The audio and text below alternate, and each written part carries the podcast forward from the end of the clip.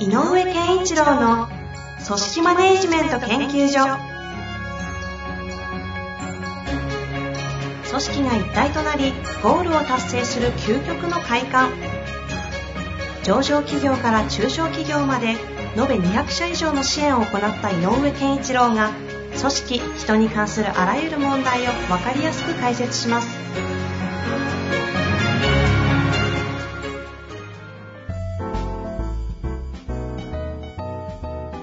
こんにちは、遠藤和樹です。井上健一郎の組織マネジメント研究所。井上先生よろしくお願いします。よろしくお願いします。さあ、ということで今週も行きたいと思いますが、前週、前回はね、あの、厳しめ健一郎出まして、失礼いたしました。久々にね、あの、モード入った時にちょっとドキッとするね、怖い井上先生がね、見えましたが。いやいや、でも、やっぱり良い関係性を作るためには、その厳しさのね、岩盤の上にじゃないと良い関係は立たないというのをね、こう、お話しくださったような形で、一言提言は、組織の変更をした以上、上の人間が方針を立てないんであれば、下の人間と対話なんて成り立たないので、まず、明確な方針をちゃんと伝えているのかということを自分に問うてほしいというようなお話でよかったですかね。はい。その上で、あなたがやるべき役割は、その方針にしに基づくとこういうことなんだけどっていうミッションをちゃんと渡してあげてますかっていう。という問いかけでしたよね。まあ、ぜひね、ちょっとそちらの、たまには厳しい井上先生をね、あの、触れたい方は、ぜひ前回聞いていただきたいなと思っておりますが、早速今日の質問いきたいと思います。今日はね、ご質問だけなんで、ちょっとはい状況がわからないんですが、読みたいと思います。ご紹介させてください。い、わゆる指示待ち的な部下が多く、業務が計画通りに進みません。そこで一つの答えを出すのに、具体抽象ができるような問いかけをして、答えを出すよう指示をする際に工夫をしていますが、なかなかその力がつきません。もっとスピーディーに業務を進めるために、メンバーを活躍させめさせるためには、どのように育てていけばよいものでしょうか？ということで、どこを問題としてね、課題として今日ちょっとや使っていけばいいかなとは思うんですけど、いかがですかの。はい、はい。途中で抽象具体に登ったり下がったりしながら、相手のまあ考え、思考を回すっていうことを一生懸命頑張ってらっしゃると思うんですよね。ただその、まあ、えっと、業務がスピーディーに動かないっていうところが実際的には悩みなんじゃないかなと思うんですね、この方のね。うんうんうん。で、あれ、まだやってないの？いやあ、言われてないんで、みたいなことをやって、まあそういう言葉かどうかわかんないけど、そういう状況があるって、言わないとやらないから、もうちょっと自分で考えて自分で進めて、自主的に進めてほしいなと思ってるんだろうと思います。うん。冒頭に業務が計画通りに進みませんとうん。書いてありますからね。ね。で、えっ、と、計画通りの、あの、まあ、これ、いくつかの側面からの切り口があると思うんだけど、その計画通りに進みませんっていうことで言うと、えっ、と、中小具象を混ぜながらいろいろ話をしてるっていうような、えっ、と、接接点をちゃんと持ってるんであれば、実は計画自体を本、あの、部下本人に、えっ、と、作らせるっていうことからスタートする必要もあるよなって気もするのね。ああ、うん計画つまりそのもの。うん。つまり、本人の作業の工程管理を、工程管理上のプランを、スケジュール化するプランを、全部、製造で言うとガントチャートみたいなやつ。ああいうのを自分でまず作らせる。で、このタイミングでこれをやります。このタイミングでこれをやります。このタイミングでこれをやります。っていうことをまず作らせて、で、それ、えっ、と、例えばなんかこう、え、このタイミングでこんなことやるのかなっていう違和感があったら、え、これ何のためにやるのって聞いてもいいし、うん。うんこれって注意点は何とか。つまりこう、叩き台となるものがないと、えっ、と、一個一個に対してし、あの、こう、要点、ポイントを相手に伝えることができないと思うんだよね。うんうんうん。だから、まずは、えっ、と、大きな、えーラフスケッチ的なものでもいいから、えっ、と、進行表なるもの、プランを本人にまず書かせる。ということからススタートして、あ、この人はここについて足りてないな、と思う、そういうポイントにちょっと、あの、対話の時間を割くようなうん。ことをしてみてもいいんじゃないかなというのが一つです。うんうんそれと、もう一個は、えっ、と、定期的な、そのし進捗管理の中で、えっ、と、これちょっと概念的な言葉かもしれないけど、指示を受けるのを待ってるんだとしたら、指示を取りに来いと。変な言い方だけど、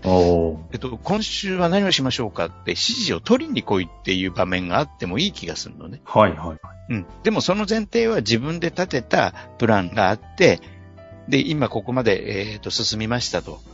来週どんな点に注意したらいいですかねっていうようなことを、で、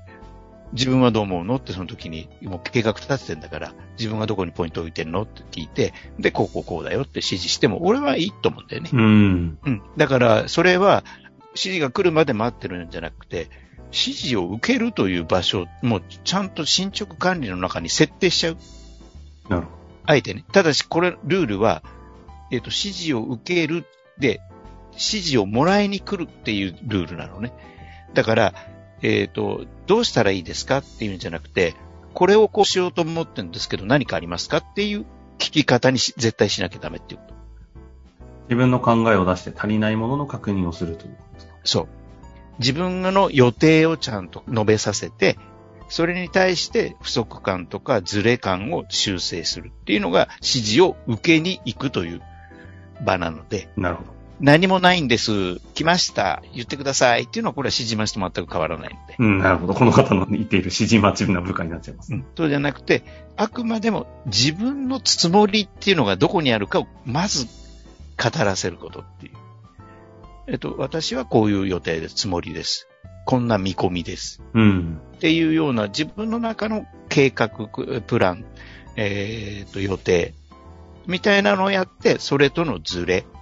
その予定の危うさに対する指摘とかっていうふうにすると、えっ、と、だんだん、ポイントとかのズレが少なくなってくるんじゃないかなとは思う。なるほど。うん。あの、この指示待ちというよりも、その業務が計画通りに進まないっていうのは、多分、それを井上先生もおっしゃる通り、スピーディーにもっと業務を進めたいという話と、これ、これこっちが、けえーというか仕事上で起きている現実的な。課題問題ですよね。はい。で、ここに、今は抽象具体とかの思考力の話なのかな。というようなところで、これが改善するっていう前提での話の質問でいただいてますけど、だから業務が進まない話ってもしかすると、どっちかというとこう構造というか、もうそれこそ最近で言うなら DX 化することでの改善で、あくまでもその仕事がこう決まった作業なのであれば、上の人間が DX というか、こう構造化していくって仕組みで対応するっていうことによって解決してしまう問題を、こう人材の何かっていう問題に当てたときに、なんかこう、ここってなんかいろいろどっちの問題とするかって結構悩むことってよくあるような気がするんですけど、この点ってどうですか？あのまさにおっしゃる通りで、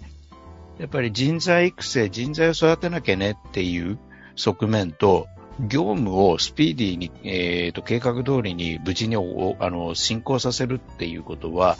えー解決策は違う方面があるかもしれないね。ん。でもこの人は、その、よりスピーディーな計画通りにす仕事を進めるためにというテーマ設定して、人材育成的な側面でやってるんだと思ううん。ので、うんその、その試みと、と気持ちは私は悪いことではない。なるほど、なるほど。うんうん。うん、ただし、えっ、と、その時に、本人の気持ちに何があるかということを、本人がどういうふうに思ってるかということを、えっ、と、えっ、と、なんだろう、抽象具体の中で探りながら出すというよりは、もう形、目に見えるものに落とし込んで、それこそ、えっ、と、計画通りにものを進ませるというテーマに従った形に明確に見えるものに落とし込む、相手の考え方をね、落とし込むというプロセスを踏んだ方がいいよっていうのが、今言った予定と計画、本人がどういうふうに立ててるかをまず作らせて、うんで、それにおも、それに基づく進捗管理をもう定期的にちゃんと丁寧に行ってみてはいかがですかっていうことなの。なるほど。だから、テーマは計画通りに業務を遂行させるような、えっ、と、組織にしていく。で、そのためには途中で DX なんか考えてもいいんだけど、でも合わせ、自分のところにいる、えっ、と、人材をそもっと主体的に動けるような人材に育てようというんであれば、な何回も言うけど、どう考えてるかっていう、この思考を回させなきゃいけないので、で、抽象と具体の対話では、その時に、質問問いかけることによって相手の思考を回すんだけど、これ大事な作業なんだけど、この、これだけだと、計画通りに進めるというテーマとは、ちょっと時間がかかりすぎちゃうと。うんうんうん。やってることが悪いんじゃなくて、もうちょっと、その同じことをやってるんだけど、もっと具体的な計画通りに業務を進行させるというテーマにより近づくやり方に変えてみてみどうですかってことが言いたいこと。なるほど。でもそういう意味で言うと、テーマとしては業務をスピーディーに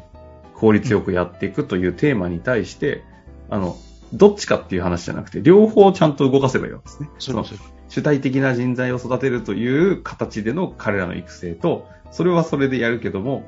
あの、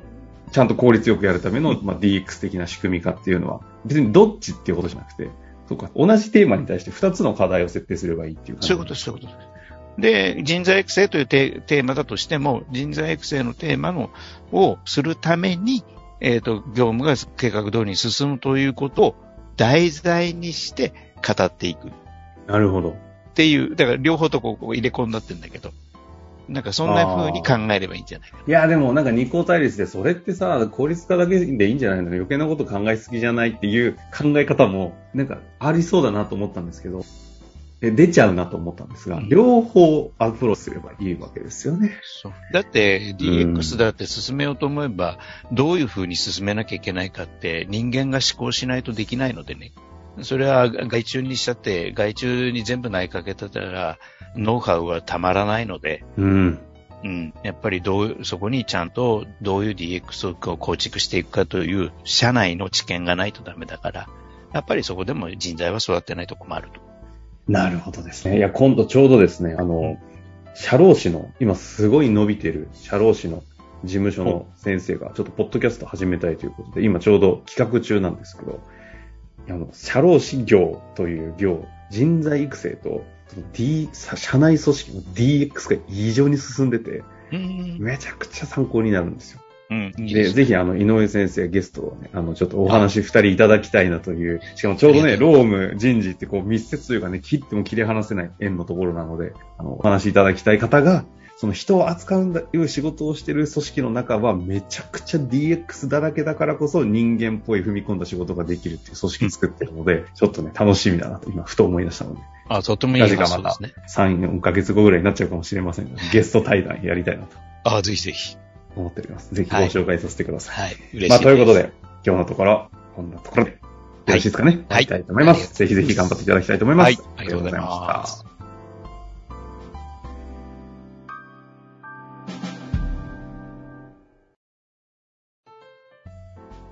本日の番組はいかがでしたか？番組では井上健一郎への質問を受け付けております。